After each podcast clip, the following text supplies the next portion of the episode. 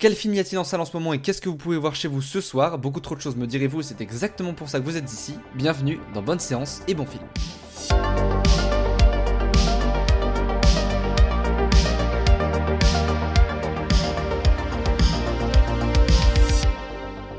Le petit Nicolas, qu'est-ce qu'on attend pour être heureux est le dernier film d'animation d'Amandine Fredon et Benjamin Massou. Dernière adaptation en date au cinéma des aventures de la célèbre bande dessinée Le Petit Nicolas. En 1955 à Paris, Goscinny et Sampé, deux bons amis, se retrouvent à la terrasse d'un café. Sampé montre à Goscinny des croquis de dessin et naît alors l'idée du petit Nicolas. Petit garçon, dont la vie est ponctuée de camaraderie, de jeux, de famille, d'innocence, et surtout de bêtises. Alors que les deux auteurs écrivent les histoires du petit Nicolas, leur petit personnage sort des feuilles de papier pour partager un bout de leur vie.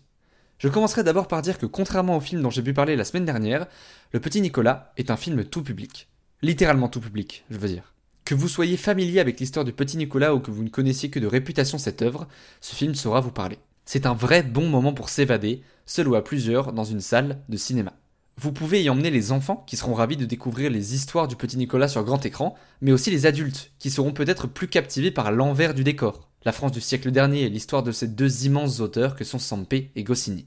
Au cours du film, on alterne entre l'histoire de ces deux auteurs qui fabriquent l'univers du petit Nicolas, ainsi que des passages où le personnage sort de l'œuvre et va parler directement avec ses auteurs. Pendant ces passages, il les questionne sur leurs histoires et sur leurs existences respectives.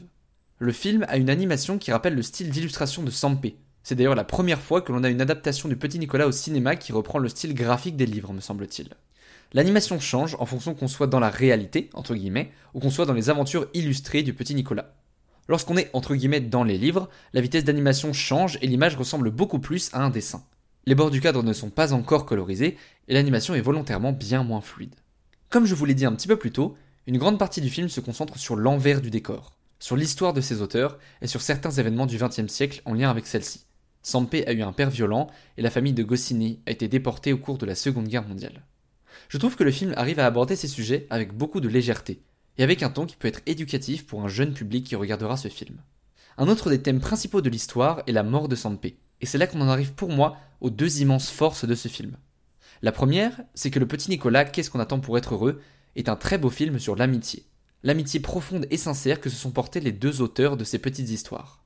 Comme dans les histoires du Petit Nicolas, on voit la franche camaraderie que se sont portés Sampé et Goscinny. Le film présente presque la naissance et l'existence du Petit Nicolas comme le fruit de cette amitié. Il y a une scène du film qui représente parfaitement ce propos. Sampé est dans un parc en train de dessiner. Il se sent mélancolique. Le petit Nicolas sort de son carnet de dessin et arrive à redonner le sourire à Sampé. Arrive alors Goscinny qui s'assoit près de Sampé en lui disant Toi aussi tu lui parles? Je trouve que c'est d'une immense beauté. Nous en voici arrivés à la deuxième grande force de ce film selon moi. C'est un film qui questionne l'éternité. Vous l'aurez compris, dans ce film, œuvre et auteur se questionnent continuellement. Il y a une scène où le petit Nicolas voit à la télévision la mort de Goscinny, son auteur. Arrive alors une conversation entre le petit Nicolas et Sampé, où le personnage demande à son illustrateur Et moi Est-ce que je vais mourir? Pour vous donner l'envie d'aller voir ce film en salle, je ne vous révélerai pas l'issue de cette conversation. Mais cette idée de l'œuvre qui questionne ses auteurs sur l'éternité est un sujet que je trouve absolument passionnant. Bref, vous l'aurez compris, le petit Nicolas, qu'est-ce qu'on attend pour être heureux? C'est formidable et je vous conseille grandement d'aller le voir au cinéma. Maintenant, on va passer à quelque chose de complètement différent dans le deuxième film de l'émission.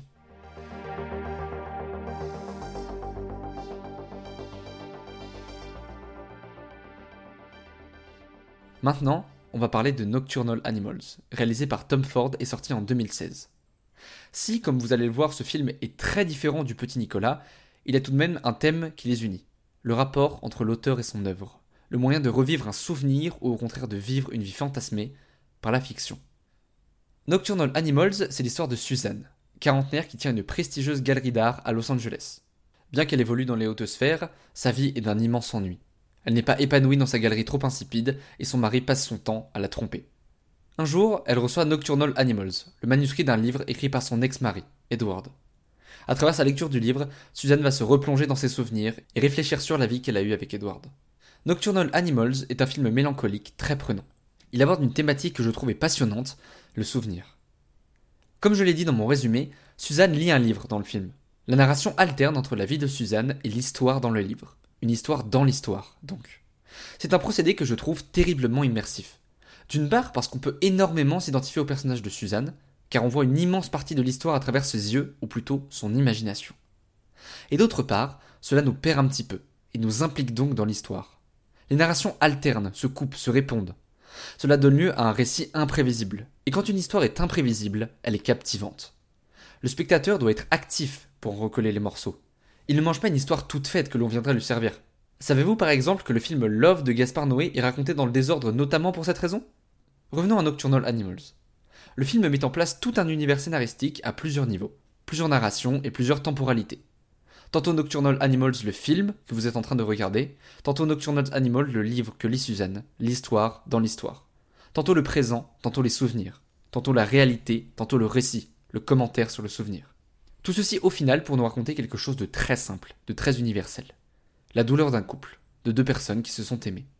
Selon moi, beaucoup de chefs-d'œuvre du cinéma et de l'art en général se construisent ainsi. Tout un monde complexe pour finalement nous raconter quelque chose de simple, de personnel. Le titre même du film retranscrit les différentes couches du récit. Nocturnal Animals, c'est le titre du livre d'Edward. Son récit raconte une agression nocturne par des voyous assoiffés de violence, des animaux nocturnes. Animal Nocturne est également un surnom que donnait Edward à Suzanne pendant leur relation amoureuse. On peut également voir Edward et Suzanne comme deux animaux nocturnes eux aussi, des êtres qui s'aiment, mais qui au final marchent seuls, n'arrivant pas à se comprendre. Enfin, Nocturnal Animals, comme le premier film de l'émission, est une ode à la puissance des histoires. Bien que Suzanne et Edward ne se parlent plus depuis leur séparation, le livre d'Edwards, ce récit qu'ils vont partager, va leur permettre de méditer ensemble, mais chacun de leur côté, sur leur passé. Bref, vous l'aurez compris, Nocturnal Animals est un film formidable, porté par un excellent casting, euh, Amy Edwards, Jack Gyllenhaal, Michael Shannon ou encore Carl Glusman pour ne pas les citer. Le film est en ce moment disponible sur Amazon Prime Video, foncez le voir si vous disposez du service, ou sinon, achetez le film en DVD ou en Blu-ray, c'est bien mieux.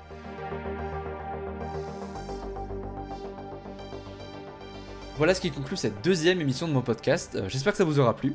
Comme je vous l'ai dit la semaine dernière, le podcast est tout nouveau, donc n'hésitez pas à me donner des retours avec un petit commentaire sur Apple Podcast ou alors directement en me mentionnant sur Twitter, at Henri Bréjon. Et si vous voulez aider à la diffusion, n'hésitez pas à me mettre 5 étoiles sur Spotify ou sur Apple Podcast, ça m'aide vraiment. Moi je vous dis à la semaine prochaine, bonne séance et bon film